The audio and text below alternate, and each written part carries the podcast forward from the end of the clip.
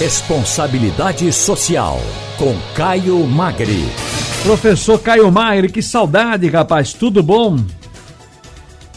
Tudo bem, meu caro, tudo bem. Boa tarde a vocês. Eu estava ouvindo vocês aí muito, muito ligado nesse, nessa, nesse absurdo, né? Quer dizer, nem começou a retomar o ano dentro do Congresso Nacional e você já não tem mais ninguém lá né, e, e com, com, todas as necessidades, pautas e urgências. Eu queria cumprimentar os ouvintes e, e espectadores da, da Rádio Jornal do Balanço Notícias. Um abraço especial para vocês, escutando muito frevo. Isso é muito delicioso. É, rapaz, agora deixa eu aproveitar também nesse momento e falar aqui para o nosso amigo Souza. Souza é o presidente da Escola de Samba, né, é, Galeria do Ritmo, que fica lá no alto, no alto da, no Morro da Conceição, ali no nosso santuário.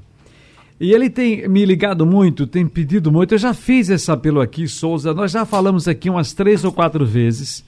Cobramos da prefeitura, do órgão competente, que é a área de cultura, tá certo? Da Fundação de Cultura Estado do Recife, o pessoal que lida com a área do samba também, que é sobre a verba que é destinada para que os grêmios possam se organizar. Primeiro que a grana é curtíssima, não é curta, é curtíssima. Porque dinheiro para cultura é difícil, viu? É difícil. E Recife também, Pernambuco também é terra de samba. É samba, é frevo, é maracatu, sabe? É, são as nossas origens. Agora, lamentavelmente, segundo Souza, que é o presidente da escola de samba Gigante do Samba, inclusive até eu preciso falar mais uma vez com, com o Chico da Limonil, Escola de Samba Limonil, Chico da Limonil. Chico é o presidente da liga.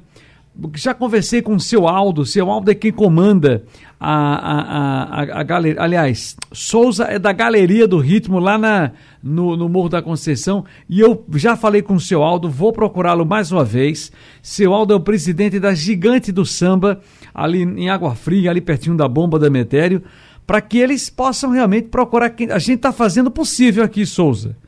Tá, ele, o Souza acabou de me ligar, está transtornado, coitado. A gente compreende agora. Nós temos um limite. Né? E fazendo com que a prefeitura reconheça que é preciso atender essas pessoas.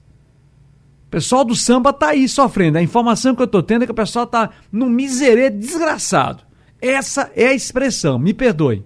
E eles vão contar sempre com esse programa aqui. Eu tenho meus amigos do Frevo, meus amigos do Maracatu, Lá o berço é Nazaré da Mata, o Cumbe. Quero abraçar os meus amigos de todos esses morros, desse pessoal da Rua da Criança. O sofrimento dessas mulheres, desses homens que fazem tudo pelo carnaval e não são reconhecidos. Uma verba curtíssima, um dinheiro, sabe, uma micharia. E para sair agora, não saiu nada ainda, gente. Menos de 15, dia, 15 dias para o carnaval. Saiu, segundo eles, a decisão de mudar de tirar o desfile, a concentração lá do Carmo, do centro do Recife, do coração da cidade, e botar aqui para o 13 de maio, no centro expandido, aqui perto da Boa Vista, que parece-me que, segundo eles, não oferece as condições. É um lugar maravilhoso, o Parque 13 de Maio, mas não oferece as condições necessárias para o pessoal do samba. Eles não querem sambar, não querem desfilar ali. E parece que a prefeitura não entende isso. Eu queria ouvir alguém da prefeitura eu queria ouvir alguém, eu vou até procurar Chico da Limonil também. O que é que, que, é que se pode fazer, tanto com a verba quanto o local? Tá bom, Souza? Um abraço para você. E o pessoal de samba também. E meu caro Caio Magri, meu professor querido, desculpa, mas era que eu estava no supetão aqui não, com a informação. Não, imagina, imagina. gente trazer isso aqui. É impressionante, né? Quer dizer, a cultura é uma política pública que tem a possibilidade de se antecipar num planejamento orçamentário ainda que seja curto, mas não pode não ter absolutamente nada e não ter no momento que se precisa, né? Não pode ser no último minuto.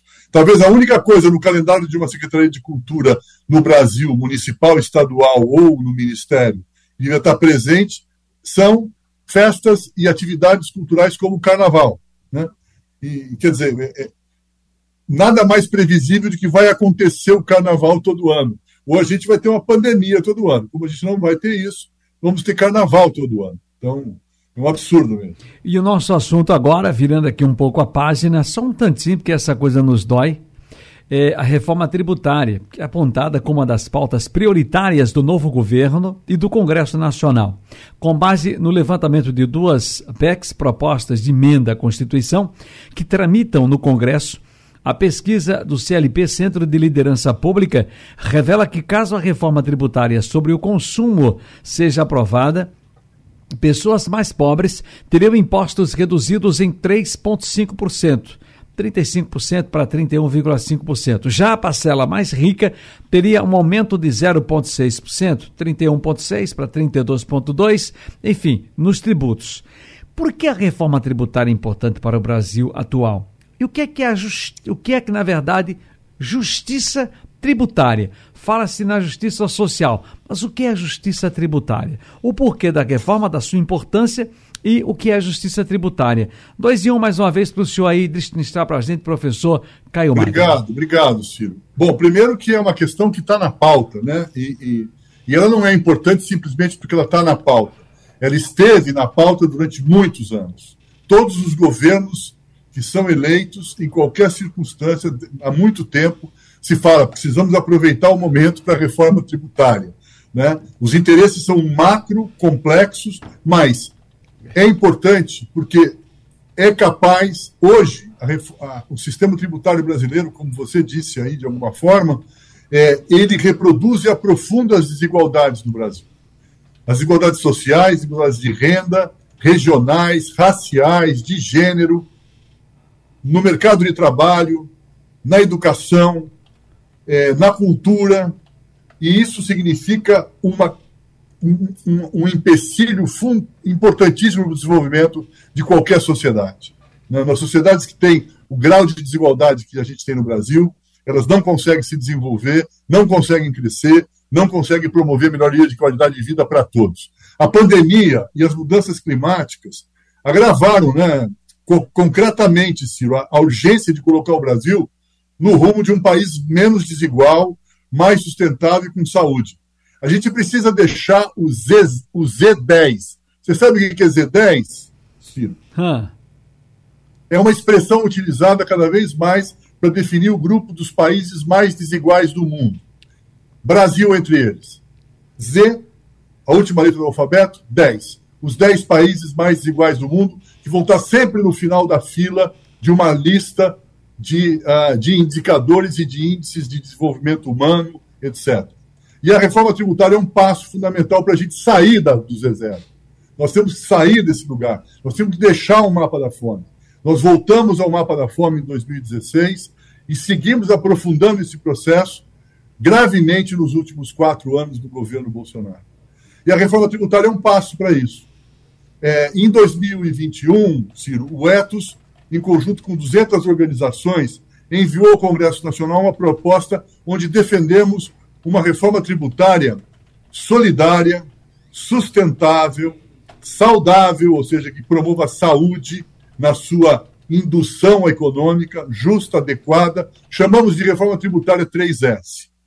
Destacamos várias possibilidades de olhar para ela, mas por exemplo, não podemos dar passos efetivos numa distribuição, numa equidade, numa, numa, numa reforma tributária é, solidária, justa, se a gente não tiver tributação dos lucros e dividendos das empresas, das pessoas físicas, dos acionistas é, e de grandes fortunas. Essa é uma proposta que está há muito tempo aí. Eu, existem várias outras, mas eu queria dar um exemplo com ela, de que a gente precisa buscar recursos na massa de recursos produzidos e na riqueza produzida, que não é dividida de uma maneira com equidade e com justiça. Essa é a justiça tributária. Né? É, é, se ela é apontada como uma das pautas prioritárias do novo governo, ela não será pautada com essa perspectiva que a gente está falando, de combater as desigualdades regionais, do Pacto Federativo, na esfera municipal, estadual, etc., é, é, se ela não for assumida por empresas com responsabilidade social. Você tem visto e lido mensagens importantíssimas de grandes lideranças empresariais globais que querem aumentar os impostos que pagam, declarando que precisam ser aumentados os impostos que eles pagam, para se ter um pouco mais investimento no setor público. Organizações sindicais, sociedade civil organizada, movimentos sociais, se a gente não se mobilizar, para participar ativamente desse debate das decisões, nós ficaremos numa reforma tributária que busca simplificação, simplesmente, de impostos, redução de impostos para, inclusive, quem ganha mais. Né? Aqui em São Paulo, o governador Tarcísio, tem que elogiar, é, vetou uma mudança que a Assembleia estava fazendo de, de zerar os impostos sobre a transmissão de herança. Podemos discutir. Em países da Europa, a transmissão de herança, às vezes, é 100%, 50% é, de seu valor é, é, é tributado. Aqui, 4% do ITCMD, a Assembleia Legislativa tinha cancelado, tinha feito uma lei, um projeto de lei para extinguir esse imposto e ele vetou. Importante. Né? Então, se a gente entende o que é segurança, o que é justiça tributária, se a gente entende que uma reforma precisa combater as desigualdades, se somos um dos dez países mais desiguais do mundo, mas temos a nona economia, portanto, temos instalado uma grave contradição socioeconômica que é produtora de justiça social, nós temos recursos. O Brasil é um país que produz recursos, produz riquezas, entretanto, nós não conseguimos fazer com que ela seja, do ponto de vista tributário, concretamente, de forma justa, repartida. Então, ela produz mais injustiças sociais, provoca reações, e veja, as desigualdades são origem e, e, e, vão produzir uma consequência gravíssima, que é a corrosão da democracia. Uhum. Que democracia é essa que a gente vai conseguir defender de uma maneira ampla e restrita, com amplas, amplas camadas da população, se a gente tem uma população que é excluída? Que democracia é essa que exclui, que empobrece, que não garante serviços públicos de qualidade para todos, que mantém arroxo salarial e altas taxas de desemprego? Ou seja, nós temos que defender uma reforma tributária 3S, solidária, sustentável e saudável, que fortaleça o sistema democrático. Por exemplo, com um processo de medidas de um, uma tributação progressiva, né? É, e não regressiva, aonde quem hoje quem ganha menos paga mais. Nós temos que ser claros: quem ganha mais paga mais, tem que pagar mais. Essa é a forma de, de reduzir as desigualdades que hoje está concentrada na carga tributária em grupos ricos e abastados que não pagam impostos, uhum. não pagam relativo aos seus, aos seus, aos seus, às suas rendas, etc. Então, temos que financiar a universalização da cultura, da educação, do acesso a serviços públicos de saúde, de qualidade. Portanto, quem ganha mais paga mais. Temos que ter uma, uma, um mantra. Quem ganha menos paga menos. Quem ganha pouco não paga. Nós temos que fazer. Esse é o processo da justiça tributária. E ela é importante porque ela pode melhorar a eficiência e o sistema eh, e a justiça do sistema tributário, Sem ajudando dúvida. a combater uma evasão fiscal e corrupção. Tem que pegar por si, em cima disso e proporciona mais recursos para investimentos em serviços públicos de infraestrutura. Vai simplificar o processo do pagamento de impostos, tornando mais fácil e, e mais, mais e menos oneroso para a gente que contribui. Enfim, vai poder estimular crescimento econômico, criação de empregos. Então, se tivermos uma reforma tributária com esses conceitos, pressionados pela sociedade, pela população, bem sucedida, a gente vai ter o aumento da confiança dos investidores e do público em geral na economia e na administração fiscal do Brasil. Ficamos discutindo a questão da crise de confiança no tal do pacote fiscal, da âncora fiscal, da, da do, do, do teto fiscal, né? Sem a gente discutir que teto é esse para quem, né? Porque nós temos que complementar uma desigualdade tributária que a gente tem e uma desigualdade social muito forte com medidas de compensação. Eu acredito, viu, Ciro, que a gente vai falar muito sobre isso ao longo do ano. Sim. É uma pauta importantíssima para a responsabilidade social das empresas. Elas precisam estar engajadas nesse processo e não olhar para o umbigo e olhando de uma maneira de curto prazo, curtíssimo prazo, olhando absolutamente nos seus lucros, sem pensar na sustentabilidade da distribuição da riqueza no Brasil.